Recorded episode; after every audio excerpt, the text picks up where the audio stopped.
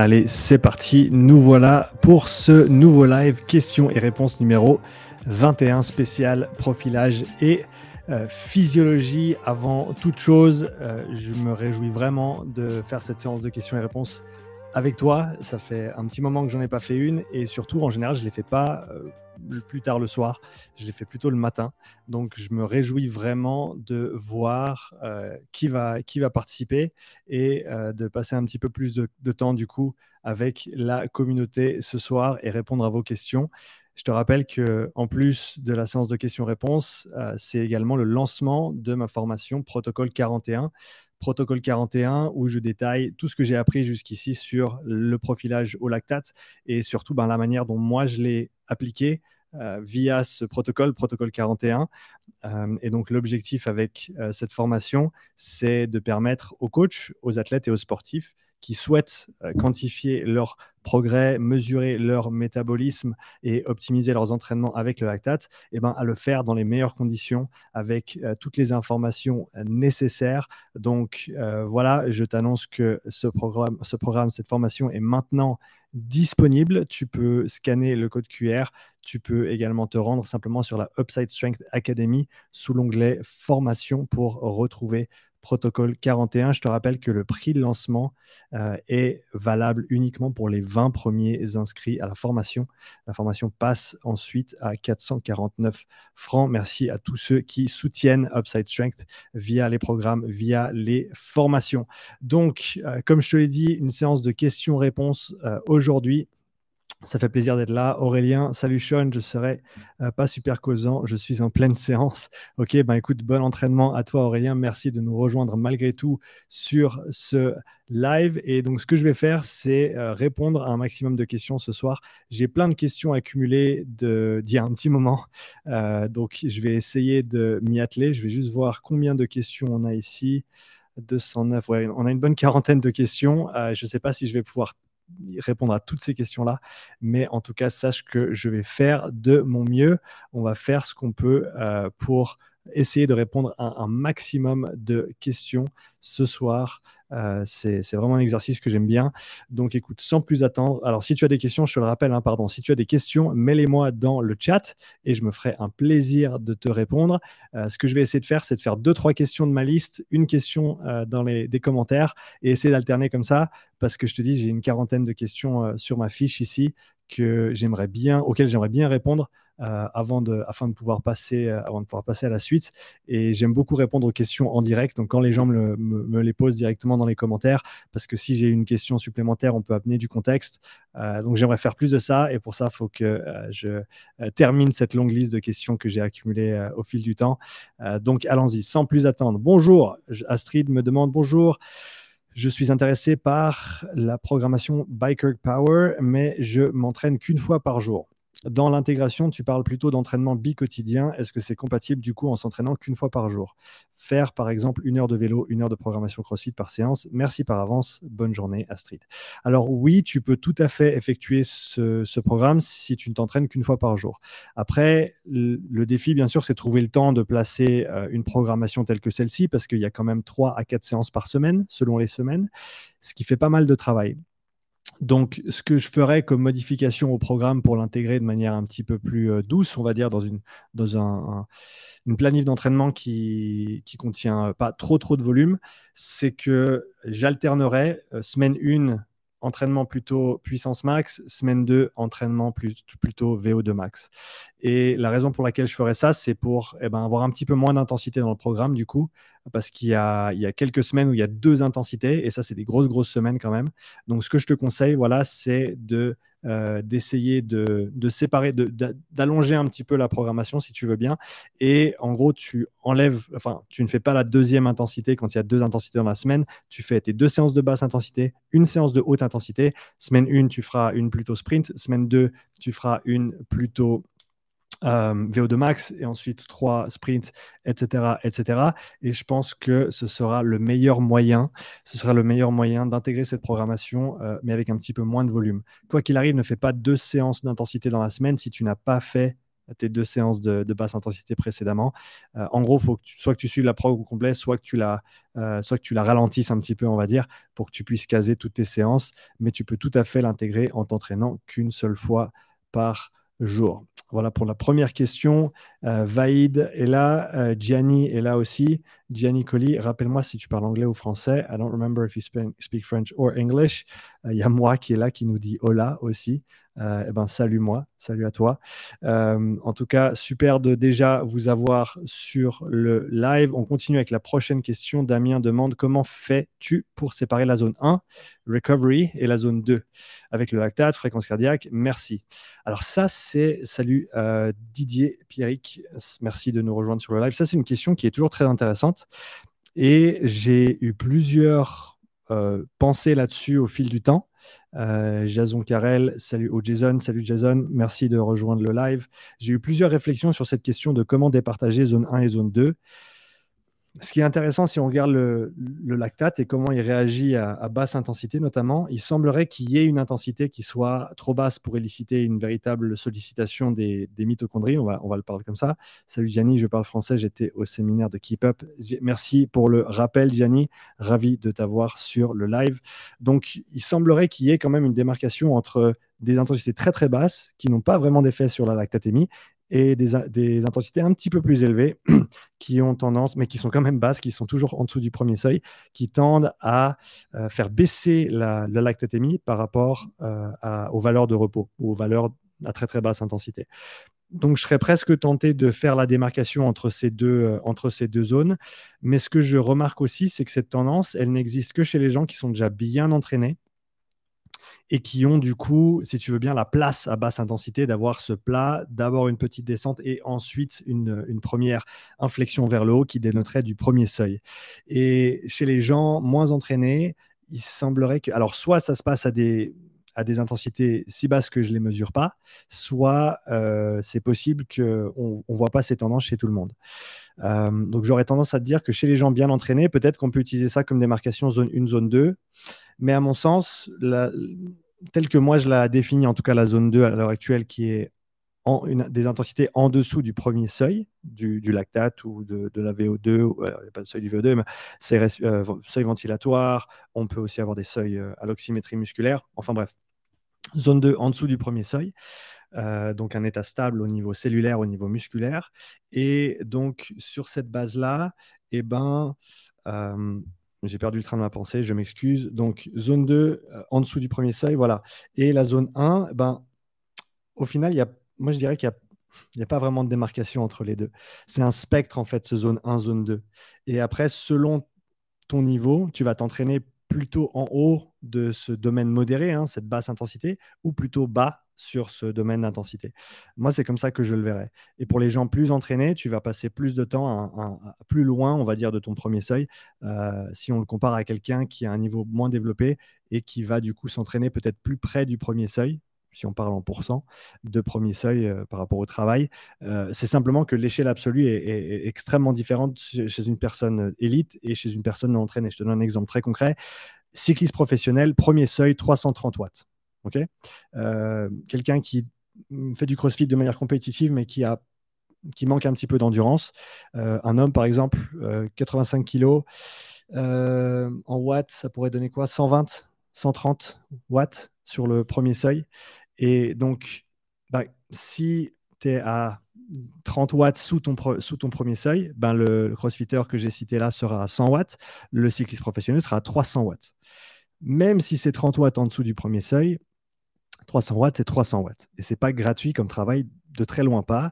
Euh, ça te demande énormément d'énergie, de, de, calories également. C'est du travail véritablement qu'il faut alimenter. Et donc, euh, eh ben, ce n'est pas du tout le même effort. Ce n'est pas du tout le même effort euh, pour le cycliste professionnel et pour la, personne qui, qui, qui, débute son développement métabolique. et donc, de ce fait, le cycliste professionnel aura tendance à s'entraîner plus bas, disons 240, 270 watts. Donc, c'est beaucoup plus loin de son, premier seuil parce qu'il a, parce qu'il a besoin de s'entraîner aussi bas que ça, sinon il ne pourrait pas faire autant de volume. En gros, c'est là où je voulais en venir. Euh, et donc, pour les gens plus entraînés, tu t'entraîneras plus bas dans ce spectre zone 1, zone 2, parce que ça te permet de faire plus de volume et c'est du travail qui coûte moins euh, au niveau métabolique et au niveau calorique. Et euh, pour quelqu'un qui a un moindre niveau, tu t'entraîneras plus près du deuxième seuil, donc plutôt en haut de ce spectre zone 1, zone 2. Donc voilà ma réponse à comment les départager. Eh ben, tu ne les départages pas, tu les utilises simplement les deux ensemble. je pense que, que c'est la meilleure manière de faire. Donc ensuite, euh, voyons la prochaine question. Euh, Gabriel Page, salut Gabriel et merci pour euh, ta présence ce soir durant cette séance de questions et réponses. Si je euh, si j'ai de la peine parfois avec, euh, avec mes mots, c'est parce que j'essaie de gérer toutes les questions en même temps. Donc, merci de votre patience. Alex M me demande Salut Sean, petite question. dans l'un de tes podcasts ou question-réponse sur la zone 2, tu parles d'un RPM à 80. Pourrais-tu m'expliquer pourquoi cette fréquence? Alors, j'appelle ça une cadence, pardon de la, pardon de la précision euh, au niveau du vocabulaire, mais euh, la fréquence et la, cadence. Alors oui, la fréquence de pédalage, mais voilà, ça s'appelle une cadence. Pourrais-tu m'expliquer pourquoi cette cadence? Dans le cas où tu pédales un peu plus vite, 90 ou 100, vaut-il mieux augmenter la difficulté pour rester à ce RPM Je te remercie d'avance et merci pour tout. Alors je te dirais que pour la cadence, il semblerait y avoir un, un, juste milieu pour la plupart des personnes qui se trouvent entre 80 et 85 RPM, qui est un bon équilibre entre euh, la contrainte de force et la contrainte de vélocité. Après, euh, il n'y a aucun problème si tu t'entraînes un petit peu plus haut que ça, surtout si tu es bien entraîné et bien habitué. Ce que j'ai entendu dire par un coach en cyclisme récemment et qui m'a bien parlé, c'est de se dire qu'il faut être capable d'opérer à des fréquences ou des cadences, pardon, j'ai repris ta fréquence, entre euh, des cadences entre, disons, 60 et 130 même 50 et 130. Tu devrais pouvoir euh, travailler à ces fréquences-là. Est-ce que tu dois passer tout ton temps à ces fréquences euh, très très des cadences très très basses ou des cadences très très hautes?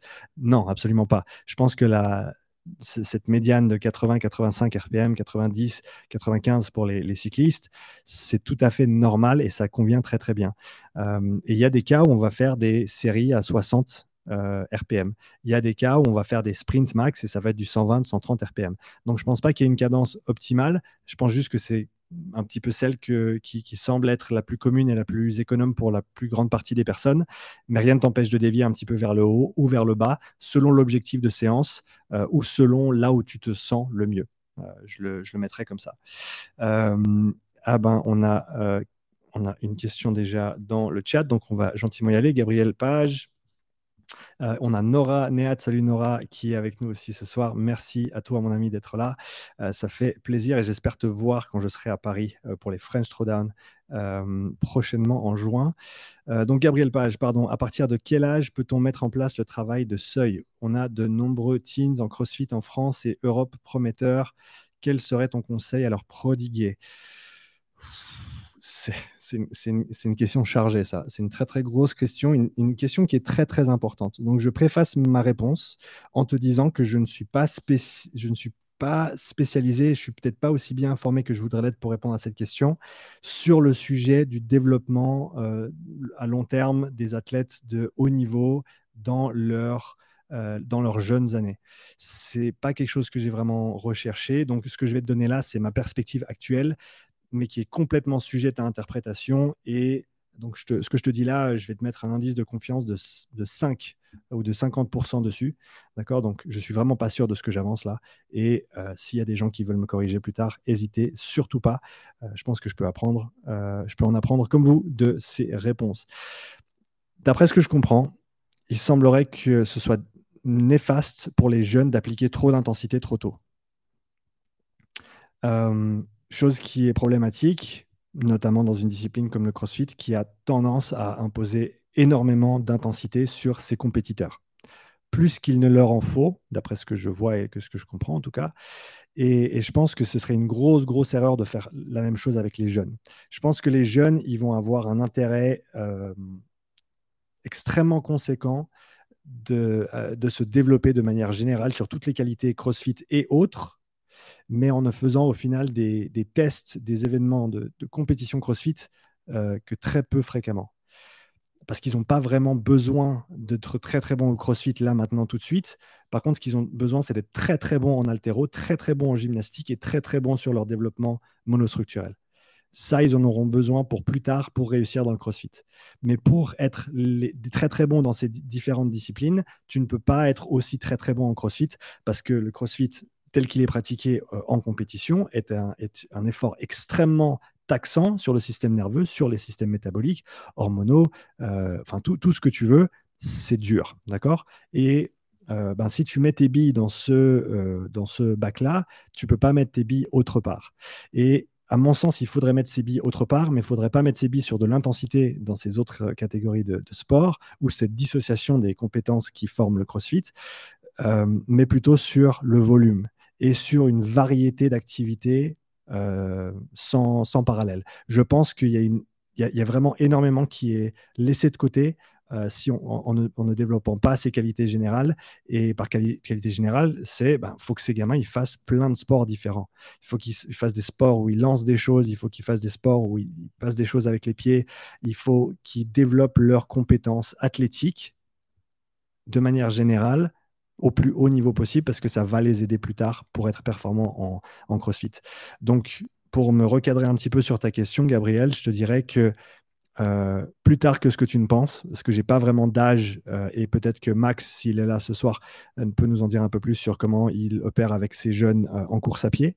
Mais moi, je sais que je, dirais que c'est du travail qu'on devrait mettre en place un petit peu plus tard que ce qu'on ne pense.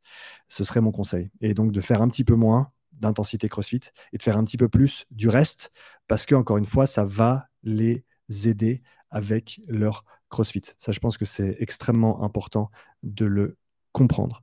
Euh, je te rappelle, avant que je passe euh, au prochain commentaire et à la prochaine question, que je lance là maintenant tout de suite euh, la formation protocole 41 qui te permet de faire ton propre profilage au lactate. Alors bien sûr, il faut investir dans l'équipement nécessaire, mais l'idée c'est que je te transmets euh, tout ce que moi j'ai appris en tout cas pour que tu puisses quantifier ta courbe de lactate, pour que tu puisses euh, orienter tes décisions et tes, décisions d'entraînement, de comment tu vas faire tes entraînements sur la base de ces informations, et euh, que tu puisses faire un suivi de, de ton développement métabolique dans le temps. Donc c'est vraiment l'objectif de cette formation qui est faite pour les coachs, pour les athlètes, pour les sportifs.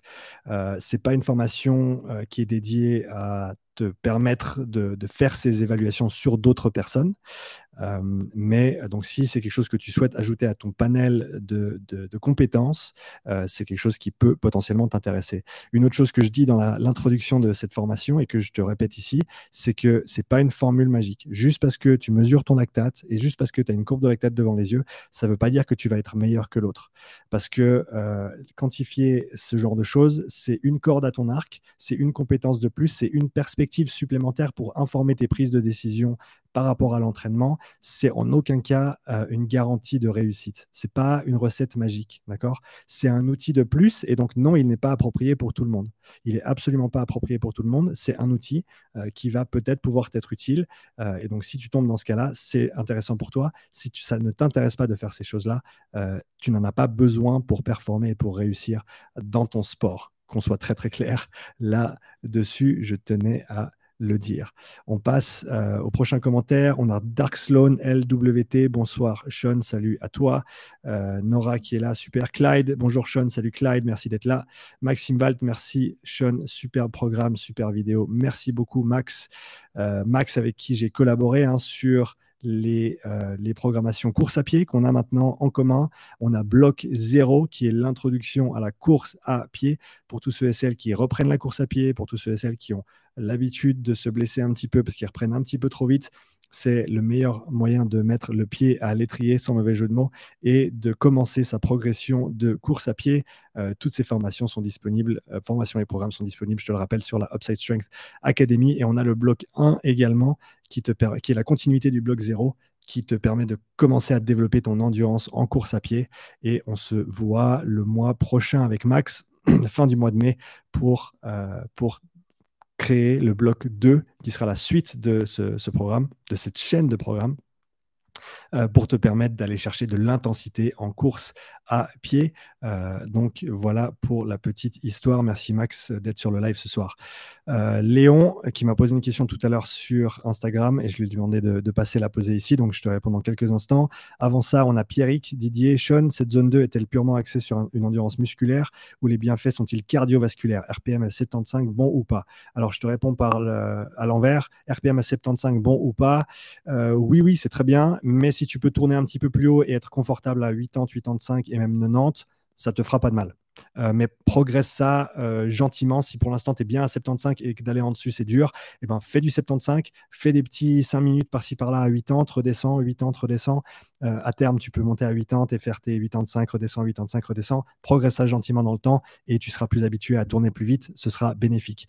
Les, adaptations ne sont pas purement musculaires, absolument pas. C'est des adaptations qui sont véritablement euh, qui impacte l'organisme au complet. C'est-à-dire que la zone 2, donc l'entraînement de basse intensité, c'est du travail qui va alimenter euh, ton développement métabolique, donc via notamment augmentation de la densité mitochondriale, de la densité capillaire aussi, de ta capacité à, vasodilater euh, tes, vaisseaux, de, véritablement ouvrir les vannes et de grandir tes tuyaux pour laisser passer plus de sang et d'oxygène. On a des effets au niveau cardiaque également avec euh, une hypertrophie dite excentrique, c'est-à-dire un grandissement de, du ventricule gauche du cœur.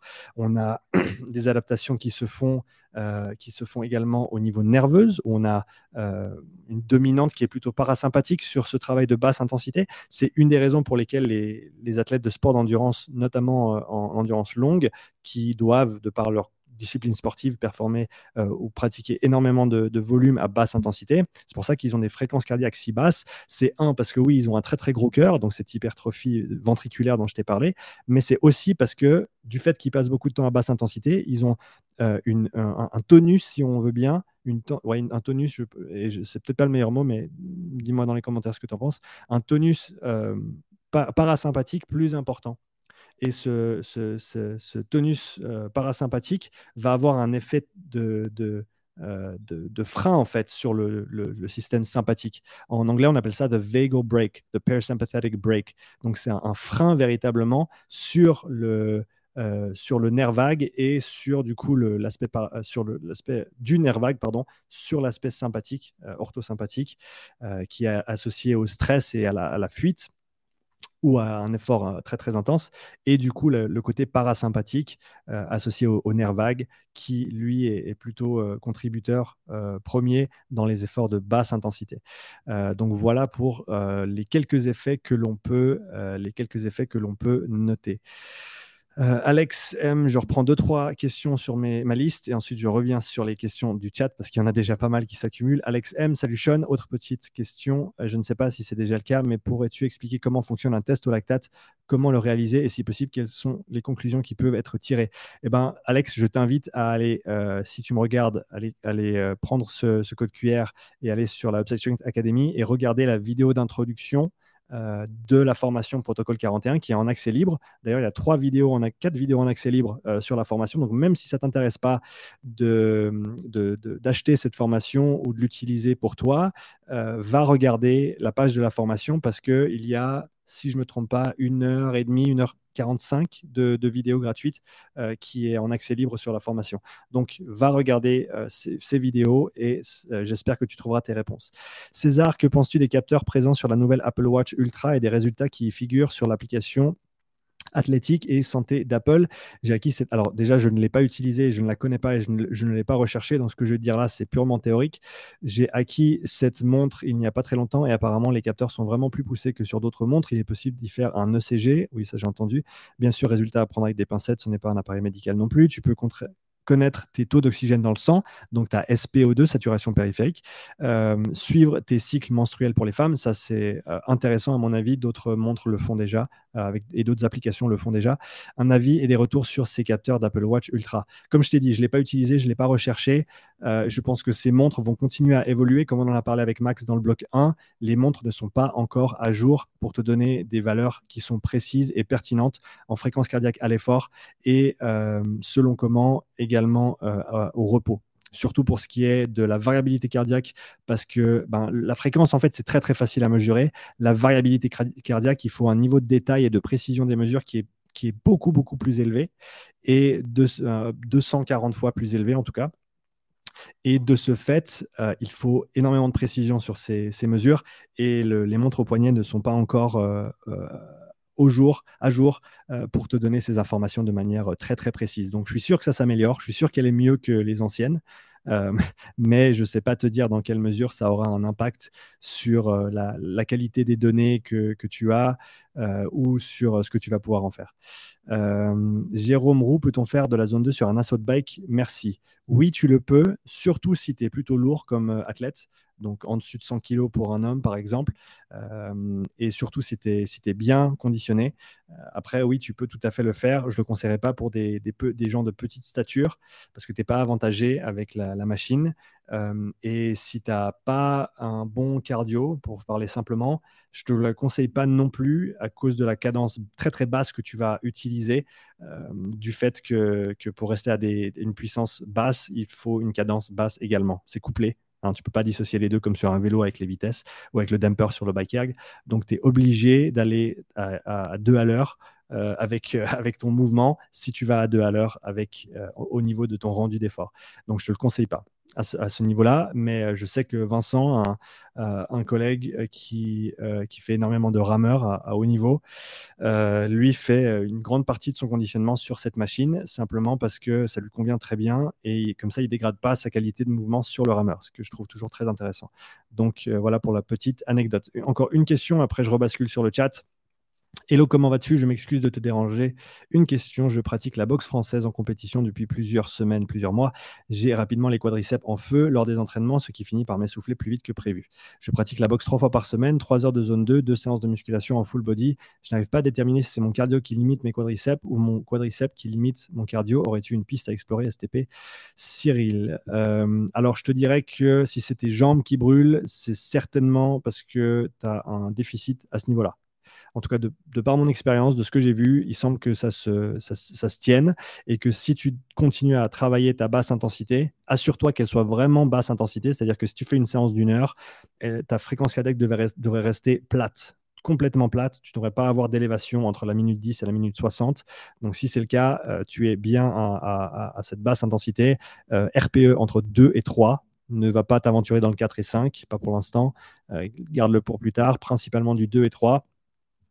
Euh, et continue ce développement-là, d'accord? Continue ce développement-là, il te fera beaucoup de bien et ça t'aidera pour la suite.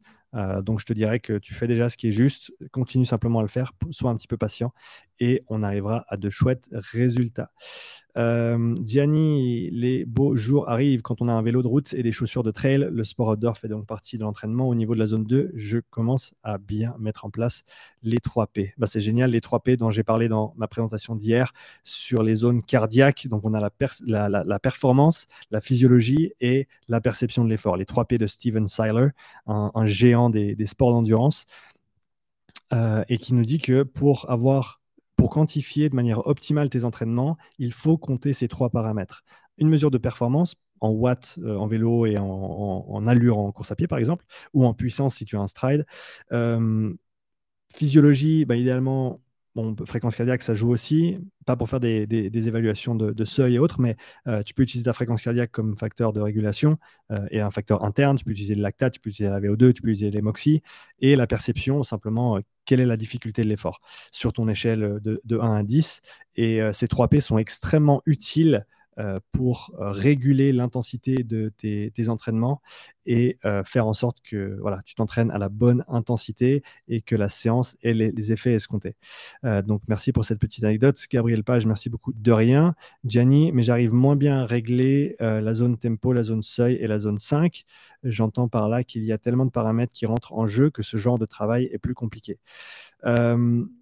Oui, ben oui, parce que du coup, ça coûte plus, mais je pense pas que tu devrais t'en défaire. Je pense que c'est du travail qui est important, à voir euh, quel est ton sport de, prédilection, mais d'explorer ce tempo, euh, enfin ces zones 3, 4 et 5, voire même 6 et 7, euh, à, différents moments de l'année, pour les bonnes raisons, c'est très très important, donc ne les néglige pas. Hein. je suis le premier à dire que la basse intensité, c'est important, mais je suis aussi le premier à dire que la haute intensité, c'est important et ça, fait partie, ça doit faire partie de la conversation si tu veux euh, développer euh, tes, performances et aussi dans une moindre mesure ta santé. Jason, super job, Sean, merci à toi. On continue avec Gianni. Conseillerais-tu de faire ces séances d'intensité sur home trainer ou comment ajuster les séances en outdoor pour être plus spécifique? Très bonne question. Alors, je ne suis pas spécialiste vélo, mais je te dirais euh, oui, les séances sur home trainer, c'est une bonne idée. D'ailleurs, ça se fait pas mal hein, de faire l'intensité à l'intérieur parce que tu as un environnement qui est beaucoup plus régulé. D'ailleurs, je te conseille d'aller voir la dernière vidéo.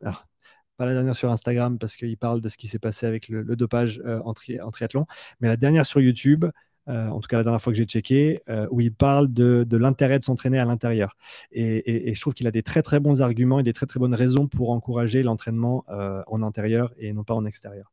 Alors bien sûr, ça ne veut pas dire qu'il faut tout faire en intérieur, de loin pas, je, suis avec toi, il hein. faut, sortir, il faut profiter du, beau temps et prendre l'air très très important aussi pour être sur le terrain parce que c'est là où, à terme c'est là où tu feras tes compétitions si tu fais du trail ou du vélo euh, mais je dirais que oui, donc indoor, c'est une très bonne euh, idée. Et après, ben, voilà, hein, tu as, envie de travailler euh, des blocs de tempo, eh ben, pourquoi pas aller te mettre sur une côte parce que tu vas certainement te retrouver euh, dans ces environnements-là quand tu dois produire ce genre d'effort. Euh, donc, euh, donc, tu peux toujours utiliser ces situations-là à ton avantage et choisir ton parcours selon le type de travail que tu vas faire ou que tu veux faire, afin d'utiliser le relief à ton avantage et de non pas être contraint par ton environnement dans ta séance. Léon, Léon qui nous dit, petite question, peut-être pas lié au protocole 41, mais aurais-tu une ou deux free tips sur comment préparer son système respiratoire avant un WOD en composante à composante cardio? Merci beaucoup. Ouais, donc très bonne question. Non, pas nécessairement. Euh, la formation ne répondra pas à cette question. Euh, ce que Claudia euh, fait et apprécie avec, depuis, un, depuis un petit bout de temps maintenant, c'est les échauffements avec le Breatheway Better. Donc, le Breatheway, qui est un outil d'entraînement respiratoire euh, et avec qui je suis associé, euh, pour être tout à fait franc avec vous tous. Donc, je suis associé avec, avec Isocapni, qui produit le Breatheway Better. C'est un outil d'entraînement respiratoire qui te permet de travailler euh, la coordination, l'endurance, la technique, la, puissance expiratoire, inspiratoire sur le mouvement de respiration. Et c'est aussi un outil que tu peux utiliser en échauffement. Et c'est un des, un des exercices qu'on visite dans mon programme d'entraînement respiratoire qui se fait d'ailleurs avec le Breathe Better. Et un des exercices, justement, c'est d'utiliser cet outil dans les échauffements pour te permettre de complètement solliciter ton système respiratoire, de te concentrer sur la tâche qui arrive et de pouvoir être à tous les feux ouverts euh, tous les voyants ouverts quand tu attaques ton, test, en fait, ton, événement compétitif. Parce que souvent, euh, parce que souvent on ne va pas pousser l'échauffement assez loin pour solliciter son système respiratoire. Ou si on le fait, on ne le fait pas de la, de la bonne manière. Je m'explique. Je pense que la plupart des gens négligent la durée nécessaire d'un échauffement. Pour qu'il soit bien fait, ça va prendre plus de temps que ce que tu ne fais actuellement. Il faut mon idéal, ce serait 15 à 20 minutes de juste tourner les jambes euh, ou tirer sur un rameur très très tranquillement ou sur un airbag pour juste faire monter la température, mais très très très gentiment. Et en tout cas, se donner 15 minutes pour le faire. Ensuite, commencer à inclure des efforts un peu plus intenses et spécifiques.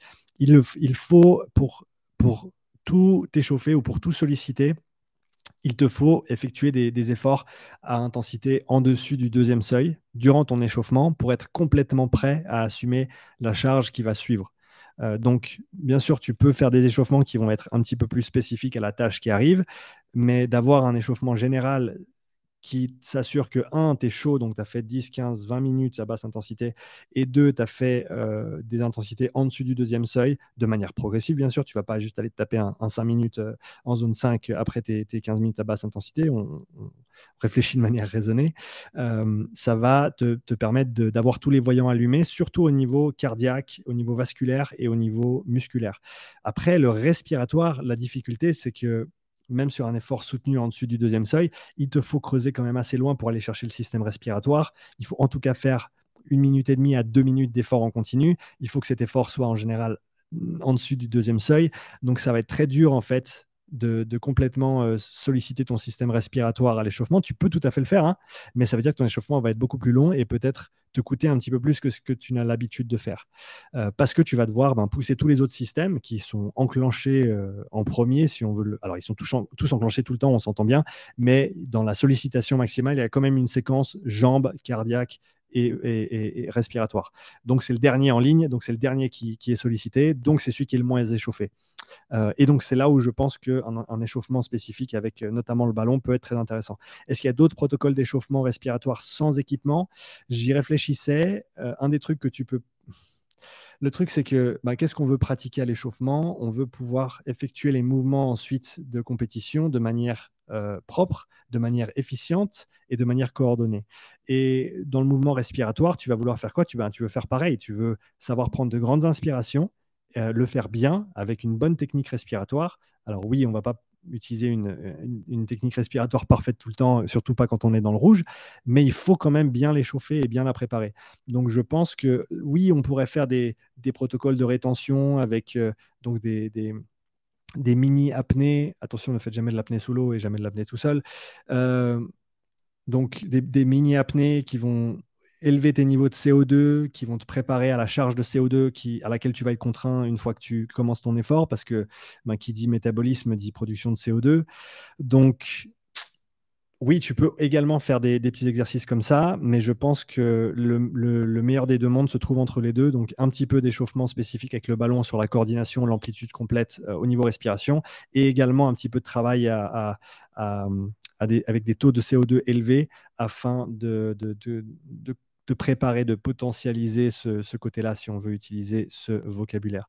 Donc voilà, j'espère que j'aurai répondu à ta question concernant l'échauffement, euh, l'échauffement avant un WOD intense. Euh, tac, tac, tac, on continue. Clyde, j'ai une question. Penses-tu que les habiletés motrices naturelles jouent-ils un rôle dans le profilage euh, morphologique et au niveau physiologique? Au niveau physiologique, je ne le pense pas d'après ce que je connais. Au niveau morphologique, je n'y connais, je, n'en, connais pas assez sur le sujet pour te donner une bonne réponse. Euh, donc malheureusement, réponse incomplète. Euh, Loïc dit bonsoir Sean, peux-tu nous parler des masques dits altitude? Est-il bénéfique pour le développement de la VO2 max? Si oui, comment bien l'utiliser selon toi Merci d'avance pour ta réponse. Une bonne question. Euh, j'avais, j'avais regardé deux, trois vidéos sur le sujet il y a un petit moment. Je vais essayer de me rappeler des, des, des grandes lignes, euh, mais c'est possible que je fasse des erreurs. Donc, prends ça en, compte dans ma réponse, Loïc. Euh, je te dirais que c'est un outil qui va imposer une contrainte au niveau de la quantité d'air que tu peux respirer par unité de temps. Donc, il y a, une, il y a une contrainte sur le flux d'air, la, quantité d'air que tu vas pouvoir bouger, et donc de ce fait imposer une contrainte supplémentaire sur notamment le système respiratoire. Parce que si tu as besoin de ventiler 100 litres minute, mais que ton masque ne te permet que d'en faire 50, je peux te dire que tu vas, tu vas travailler pour essayer d'arriver à 100, et ça, ça va solliciter tes muscles respiratoires. Donc je pense que dans ce contexte-là, ça peut être un outil de sollicitation supplémentaire sur, utilisé sur un système respiratoire déjà bien entraîné déjà bien entraîné. Je ne le ferai pas sur n'importe qui. Euh, je ferai en sorte que tu aies déjà un système respiratoire qui soit bien entraîné, avec d'autres moyens d'entraînement respiratoire, avant d'appliquer cette contrainte supplémentaire qui va t'encourager à mal respirer donc, il faut que tu aies une très très bonne base de mouvement avant de, avant de commencer à, imposer une, charge supplémentaire telle qu'un masque. Euh, après, ce pas des masques d'altitude parce que ça n'a rien à voir avec le fait de manquer d'oxygène dans l'air en altitude. Euh, ça restreint la, quantité de, le volume d'air que tu peux bouger. Euh, ça change pas la densité en oxygène. Euh, c'est là où est la grande différence. Et donc, le, terme, masque d'altitude n'est pas approprié euh, parce qu'il ne réplique pas ce qui se passe en altitude, en fait. Euh, donc, d'après ce que je comprends, c'est ça dans les grandes lignes c'est que oui, ça peut être un outil pour appliquer une contrainte respiratoire supplémentaire, mais je préconiserais ça uniquement sur un système respiratoire qui est déjà bien entraîné, ou alors non, ce n'est pas un masque d'altitude et ça n'a pas les effets de l'altitude. Donc les effets sur la VO2 max directement, ça peut, pour ça peut potentiellement, euh, dans une moindre mesure, avoir un effet sur le, la consommation d'oxygène au niveau de ton système respiratoire et du coup décroître un petit peu. Euh, alors, est-ce que ça changerait quelque chose ou est-ce que ça redistribuerait un petit peu plus de l'oxygène qui est consommé? À savoir que proche de VO2 max, la proportion d'oxygène qui est dédiée à l'alimentation de ton système musculaire est de l'ordre de 10 à 15% si je ne me trompe pas. Si tu peux économiser 3 d'oxygène sur, euh, je sais pas, 60 ml par kilo, 3%, euh, ça fait quoi? Ça fait 2 ml par, euh, par kilo par minute. si tu peux réallouer ces 2 millilitres par kilo par minute à, tes muscles moteurs plutôt que de les avoir utilisés par ton système respiratoire, ça, aura, en tout cas, à, mon sens, un effet positif sur la performance. Après, sur la VO2 en elle-même, est-ce que la VO2 va augmenter? J'ai de la difficulté à le croire, en tout cas pas dans la majorité des contextes. Didier, Pierrick, merci d'avoir pris le temps, super, avec grand plaisir. Euh, qu'est-ce qu'on a comme. Attends, je vais voir si je peux mettre cette. Euh, voilà, en favori, comme ça je peux descendre voir le nombre de commentaires qu'on a. Ça va, on n'est pas trop en retard sur les commentaires, alors on continue. Bonsoir Sean, petite question, tu as déjà déterminé les différentes zones d'intensité en puissance vis-à-vis d'un pourcentage de puissance critique, mais cela s'applique-t-il aussi à la course à pied, stride euh, Oui, tu peux, à savoir que ta zone 4 c'est bon parce que c'est 90 à 105% de, ton seuil 2 ou de ta puissance critique. Euh, le haut de ta zone 5, ça c'est bon aussi. Par contre, par contre, la démarcation zone, 1, euh, zone 2, zone 3, donc ce premier seuil en fait, mm, est une estimation. Et donc ça, c'est un des, c'est la faiblesse d'utiliser ce modèle-là, c'est que tu n'as pas en fait de données précises sur le premier seuil euh, au niveau physiologique. Hein. tu as cette puissance critique qui euh, et l'équivalent du deuxième seuil, le haut du deuxième seuil, on va dire ça comme ça, ou le bas du domaine sévère, comme tu veux, comme tu préfères. Euh, mais ça t'informe pas sur ce qui se passe en dessous, en fait. Ça t'informe pas sur ce qui se passe au premier seuil. Et donc, est-ce que ton premier seuil, ça va plutôt être 55, 65 ou 75% de ta puissance critique? Ça va grandement varier selon le niveau de la personne et d'une personne à l'autre. Donc, euh, est-ce que tu peux le faire? Oui. Est-ce que tu dois croire euh, en ce pourcentage de puissance critique pour ton, ta transition zone 2, zone 3 Non, tu ne devrais pas. Euh, prends en compte que c'est une estimation et euh, autorégule tes entraînements en conséquence. Prochaine question en course à pied avec un capteur strike qui nous sort une puissance critique. Ouais, pardon, je n'avais pas vu la, continuation de ta question.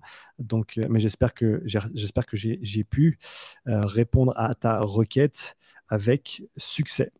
Euh, je te rappelle donc qu'en euh, parallèle de ce question et réponse, je lance euh, la formation protocole 41 qui est tout ce que j'ai appris sur le profilage au lactate qui te permet, avec bien sûr un investissement nécessaire dans du matériel d'évaluation au lactate, de, d'effectuer ton propre profilage, vélo, course à pied, rameur et autres, qui te permet d'établir du coup ton profil métabolique, de déterminer tes seuils, d'optimiser, d'individualiser tes intensités d'entraînement sur chaque modalité, de prendre des décisions d'entraînement sur la base de ces informations et de faire un suivi quantitatif de ton développement métabolique dans le temps.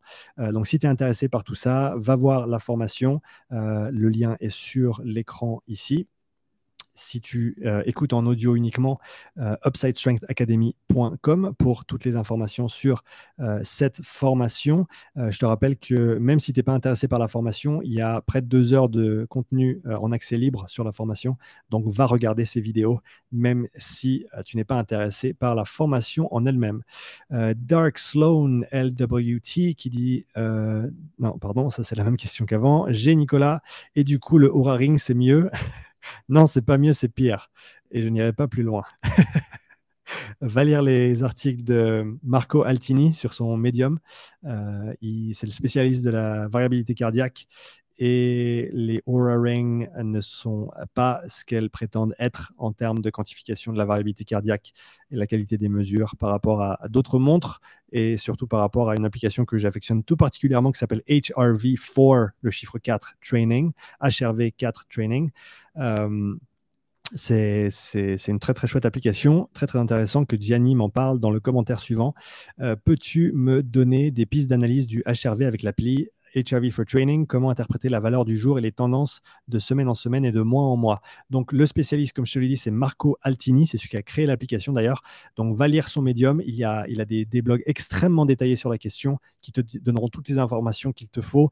Mais en gros, il faut que tu regardes les tendances de jour en jour par rapport à la tendance générale euh, pour t'informer de la charge d'entraînement. Si tu t'entraînes beaucoup, c'est un bon moyen de quantifier euh, la réponse de l'organisme à la charge d'entraînement pour t'assurer que tu n'imposes pas trop à des moments où tu ne le veux pas et que tu récupères convenablement. Tu peux aussi voir des, augmentations des tendances de mois en mois, avec notamment des. Si tu faisais jamais de basse intensité et que tu commences à faire du travail de basse intensité et que tu as déjà un planning chargé, tu vas certainement voir des variabilités cardiaques qui vont être plus élevées euh, plus tu avances dans le temps par rapport à avant, parce que c'est un paramètre qui va être euh, euh, influencé de manière positive par l'entraînement de basse intensité.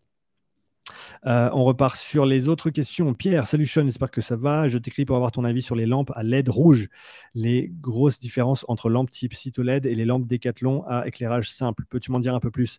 La lampe Decathlon, c'est juste une lampe de camping. Et la, euh, la lampe euh, Cito LED opère d'une telle manière à avoir un effet positif sur le fonctionnement de ton corps en lien avec notamment ce que le soleil t'apporte. Le soleil est extrêmement important pour l'organisme humain, extrêmement important pour l'organisme humain, et plus les années passent et plus je m'en rends compte. D'ailleurs, hier, je suis sorti euh, enregistrer ma petite pensée du jour au soleil, euh, en baladant, parce qu'il faisait très très beau et euh, ça me faisait plaisir d'être au soleil. Et dans des situations où tu n'as pas accès à ce soleil, ces lampes peuvent être intéressantes comme substitut temporaire, à mon avis, ou peut-être comme source de lumière complémentaire à étudier. Euh, je, creuserai un petit peu. Il y a plein de vidéos sur le sujet, mais je suis pas expert, donc euh, et je suis pas super calé là-dessus. Euh, mais à mon avis, c'est bénéfique. Je suis pas associé à, à Citoled, mais j'en possède une moi-même. je suis pas associé avec eux, mais je pense que c'est bénéfique. À, vérifier, mais, mais de tout ce que j'ai trouvé, c'est positif. Yacine Djebar, euh, le lien entre FC Max, VO2 Max, PIC et VMA. Très intéressant. Alors, FC Max, c'est la fréquence cardiaque maximale que tu vas pouvoir exprimer dans une modalité donnée. La VO2 Max, c'est la quantité d'oxygène maximale que tu vas pouvoir consommer, euh, soit exprimée en litres par minute, soit exprimée en millilitres par kilo de poids de corps par minute dans une intensité, dans une modalité donnée. Tu n'auras pas la même VO2 max sur un vélo en course à pied et en euh, natation. Euh, VO2 max en général est euh, déterminé sur un test continu et la VO2 max est déterminée lorsqu'il y a un plateau de la VO2 donc la VO2 monte, monte, monte, monte, monte, et d'un coup elle plateau, plateau, plateau, elle reste en plateau, un plateau de je me rappelle plus la, durée minimum, euh, mais c'est une ou trois minutes ou quatre minutes, je sais plus. Euh, aidez-moi dans les commentaires. Euh, pour que ce soit déterminé que c'est la VO2 max, il faut qu'il y ait un temps en fait de plateau de la VO2 max à haute intensité. Euh, si tu n'as pas ce plateau, techniquement, ça ne s'appelle pas une VO2 max. VO2 pic, c'est simplement la consommation d'oxygène maximale qui a été euh, élicitée sur un effort ou sur un test donné. Euh, donc, ça peut être un pic, ce n'est pas nécessairement un plateau sur le protocole que j'ai cité avant.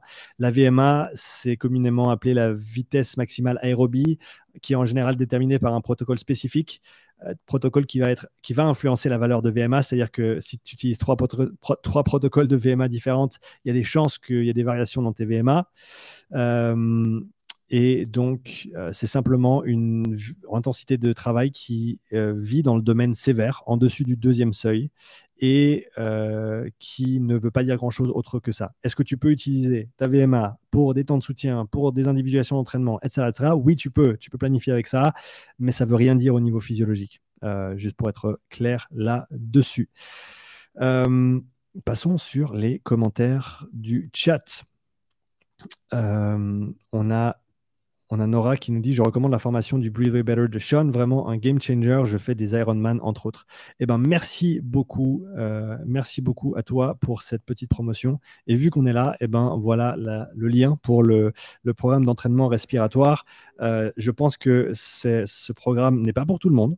Je pense que ce programme est pour ceux ou celles qui, un, sentent qu'ils ont euh, une restriction au niveau respiratoire, ou deux qui sont curieux d'apprendre à comment mieux manipuler et utiliser leur système respiratoire euh, pour que ce soit, ça devienne un, outil, un avantage. Euh, donc ces deux catégories de personnes bénéficieront pleinement de ce programme. Les autres, si ça ne vous intéresse pas, si vous n'avez pas le temps, si vous avez d'autres choses à faire, ne vous préoccupez pas de ce programme. En attendant, je te rappelle que ce soir, c'est le lancement de Protocole 41, mon, euh, ma formation sur le profilage au lactate. Et on va reprendre du coup avec les questions du chat avant d'aller plus loin. Euh, merci Nora pour, euh, pour le, soutien, pour ton soutien sur le, programme Breathe Way Better. Euh, Dark Sloan, tu n'en parles quasiment jamais dans tes vidéos, il me semble, mais quelle est la place pour toi de l'étirement? Tout de suite après la séance ou 30 minutes après? Merci de ta réponse. J'en parle pas parce que c'est pas mon créneau et j'ai pas nécessairement le, euh, les, détails en tête pour te répondre, je te dirais, va regarder les vidéos de Training Therapy, de Fred Kos et de Kevin de K-Swiss et fais-en fais toi ta propre idée. Euh, fais-en ouais, fais ta propre idée. Voilà. va regarder ces trois, regarde ce qu'ils disent et essaye de trouver ce qui se trouve à l'intersection de ces idées. Ce serait ma recommandation. Euh, je commence Breedway Better. Jason, comme conseiller lors du profilage, je me réjouis de te faire un retour. Absolument. Je me réjouis. D'ailleurs, euh, Jason, n'oublie pas de m'envoyer tes vidéos une fois que tu fais les premières séances, euh, parce que j'aime bien voir comment les gens bougent. C'est facile de respirer d'une manière qui est non optimale quand on essaye de, de, reposer les bases de la respiration. Donc, n'hésite surtout pas à m'envoyer à m'envoyer quelques vidéos sur les, deux trois premières semaines pour que je puisse t'aider à, corriger des choses s'il y a correction à faire. Et bien sûr, on fera un retour par la suite. Autre question, perspective. À quand une vidéo avec Tristan Aeronuman sur les seuils? Hé ça arrive, ça arrive. Tristan, si tu regardes ce live, je, ne pense pas, il a, il a de meilleures choses à faire. Mais Tristan, si tu entends ce live, ou alors, tu sais quoi? Pour tous ceux qui me regardent ici ou qui m'entendent, si tu suis Tristan et Aaron Newman, va sur sa chaîne et euh, met des commentaires, très gentils bien sûr, avec des petits bisous idéalement, met des commentaires sur, sur une de ses vidéos, sur sa dernière vidéo par exemple, en disant à quand la vidéo avec Sean sur les seuils. Euh, il m'en a parlé il y a un petit moment, il m'a relancé deux, trois fois, ça va se faire, ça va se faire, mais c'est un homme qui est bien occupé, tout comme moi, donc c'est pas toujours facile de trouver le, bon moment. Mais sache que moi je suis 100% partant, je me réjouis de cet échange. Euh, d'ailleurs, je croyais qu'il avait d'autres invités en tête aussi euh, pour une chouette petite conversation autour de ces sujets. Euh, donc moi, je l'attends avec autant d'impatience que toi. Euh, voilà, voilà, on, avance avec euh, Léon. Merci pour les tips. Oui, j'imagine sans matériel, les petites apnées me paraissent sympas à essayer. De manière progressive, j'ai déjà vu des gars se pincer le nez et forcer l'inspiration par celui-ci. Tu peux faire ça aussi, mais honnêtement, je pense que ça, ça aura beaucoup moins d'intérêt, le fait de, te forcer à respirer par le nez. note que tu peux, hein. mais après, ouais, encore une fois, c'est je prêterai attention à la manière dont tu respires si tu commences à, imposer ces contraintes supplémentaires. Comme je te l'ai dit avant, comme avec le masque en fait d'altitude qui n'en est pas un, tu peux vraiment euh, respirer euh, de travers euh, et, ne pas avoir le, et ne pas avoir le, mouvement optimal que, tu souhaites. Damien, bonjour Sean, que penses-tu du modèle norvégien qui utilise le lactate mais qui n'individualise pas en fonction de la personne, c'est-à-dire des intervalles longs 2 mmol et courts 4 mmol Merci. Euh, je t'invite à aller lire une étude récente qui est parue ou une revue sur cette approche norvégienne où il semble que ces valeurs sont individuelles et ne sont pas fixes à 2 et 4 millimoles. Je pense que ces 2 et 4 millimoles, ils ont émergé, et j'ai pas la réponse parfaite, mais je pense qu'ils ont émergé parce que les coachs qui les ont réfléchis, c'est des coachs qui avaient beaucoup d'athlètes avec eux, des athlètes d'un certain profil, des athlètes d'un certain niveau, et qui avaient tous des, profils très très similaires. Parce qu'à un moment donné, si tu coaches des coureurs de, disons par exemple, euh, ben, de semi-marathon euh, ou de 10 km, euh, un Brixton par exemple, qui court, je sais, même plus court que ça, je pense que si la personne est construite pareil ou vient d'un moule donné en termes de passé d'entraînement, euh, de philosophie d'entraînement, ils vont avoir un profil qui est très très similaire. Et du coup, c'est possible que plusieurs athlètes dans un même groupe se retrouvent avec des valeurs de lactatémie à différentes euh, vitesses qui soient très très similaires. Ce qui engagerait ou ce qui euh, peut-être encouragerait le coach à utiliser ces valeurs fixes parce que ben, tout le monde peut, peut évoluer sur ces valeurs si tout le monde est pareil. Euh, mais cela étant dit, ça reste une sursimplification à mon avis. Et que euh, est-ce qu'ils vont viser des valeurs précises? Il semblerait que oui. Est-ce qu'elles sont juste 2 et 4 millimoles Je ne crois pas. C'est en tout cas pas comme ça que je le comprends. Euh, j'ai peut-être tort, mais en tout cas de ce que j'ai vu, c'est pas nécessairement comme ça qu'ils vont opérer. c'est pas nécessairement comme ça qu'ils vont opérer. On continue sur les questions. Euh, Florian, domaine natation sportive. Euh, je te rappelle que je ne suis pas du tout calé en natation. Je vais essayer, hein, mais je ne suis pas du tout calé en natation. Donc, je sais qu'il y en a des, beaucoup plus calés que moi en, en nat. Donc, va chercher les experts pour te répondre mais j'essaie quand même parce que c'est toujours sympa. Profil jeune de 13 à 16 ans, orientation du groupe demi-fond-fond, donc 200 mètres à 1500 mètres, entraînement, 8 entraînements de 2 heures de natation et 3 séances de préparation physique. Comment peut-on rendre un athlète nageur le plus résistant possible? Comment arriver à nager plus vite sur les 200 mètres nage libre ou 400 mètres nage libre sans pour autant gagner en vitesse Exemple, comment rendre un nageur, un, nageur nageant une minute à fond au 100 euh, nage libre à faire une 0,3 de moyenne sur le 200 nage libre pour faire 2,06 ou 2,07 et pas exploser à 2,12 tout en gardant la même vitesse sur 100 mètres. Tu m'as déjà perdu malheureusement avec ces, ces, notions parce que, comme je te dis, je ne pense pas en piscine. je ne sais pas, simplement que je ne sais pas le faire.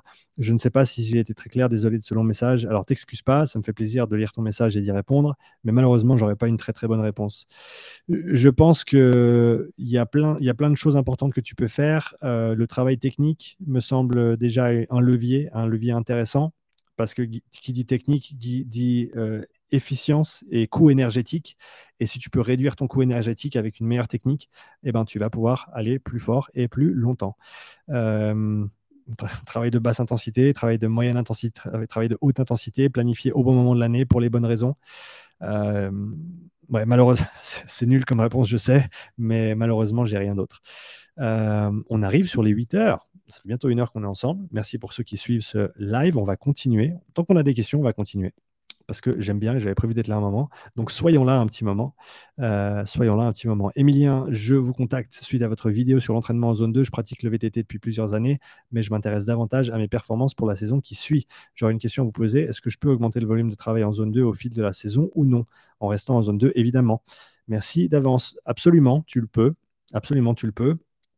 Euh, si je comprends bien ce que tu essayes de faire, je te conseille d'aller, un, regarder ma vidéo sur Niels van der Poel, le patineur de vitesse, et euh, ensuite d'aller lire son manuel d'entraînement, et d'ensuite aller chercher sur Twitter quelques personnes qui, qui ont fait un petit peu de manipulation des différentes données qu'il a partagées, pas de manipulation, mais d'illustration graphique, on va dire, des données qui ont été partagées dans ce manuel d'entraînement, afin d'illustrer euh, le développement de, ces années d'entraînement qui ont mené, je te le rappelle, à une double médaille olympique en patinage de vitesse et à, un double record du monde également. Euh, sur les distances de, de 5 et 10 km, qui sont des efforts de 6 à 12 minutes et demie pour lui, en tout cas. Euh, et je pense qu'il y a des choses intéressantes à, trouver dans son manuel d'entraînement, avec notamment une période d'endurance fondamentale très très longue, d'un an et demi, si je ne me trompe pas, euh, avant de commencer à intégrer de l'intensité. Donc, est-ce que tu peux le faire et est-ce que tu peux en bénéficier? Est-ce que ça te rendra meilleur pour l'année suivante? Si tu le fais correctement, absolument. Et mange assez. Euh, nous, nous, mousse, pardon. Euh, comment intégrer la zone 2 dans la pratique d'un sport de combat? Fréquence et l'outil a dit quoi qu'il existe.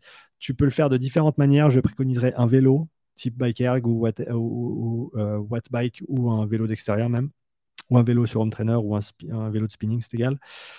ou alors un assault bike. Assault bike, pour les raisons que j'ai mentionnées plus tôt, et si tu n'étais pas là plus tôt, ben, regarde l'enregistrement et écoute ma réponse avant.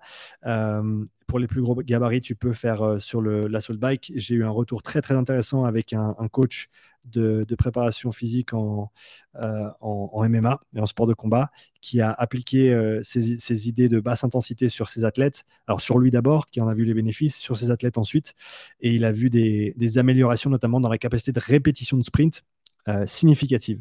Euh, on en parle, cherche MMA sur ma chaîne, tu devrais, tu devrais trouver la, conversation est assez récente. Euh, donc, pour avoir un peu plus de contexte, je te conseille cet échange. Romain, est-il possible de faire de la zone 2 en natation? Oui, absolument. Est-ce que c'est donné à tout le monde? Non, absolument pas. Pourquoi? Parce qu'il faut une très très bonne technique avant de pouvoir véritablement faire de la zone 2 en natation. Donc pour les nageurs, euh, si vous n'avez pas déjà un coach, prenez un coach en natation, améliorez votre euh, technique et apprenez à euh, nager lentement et à nager bien.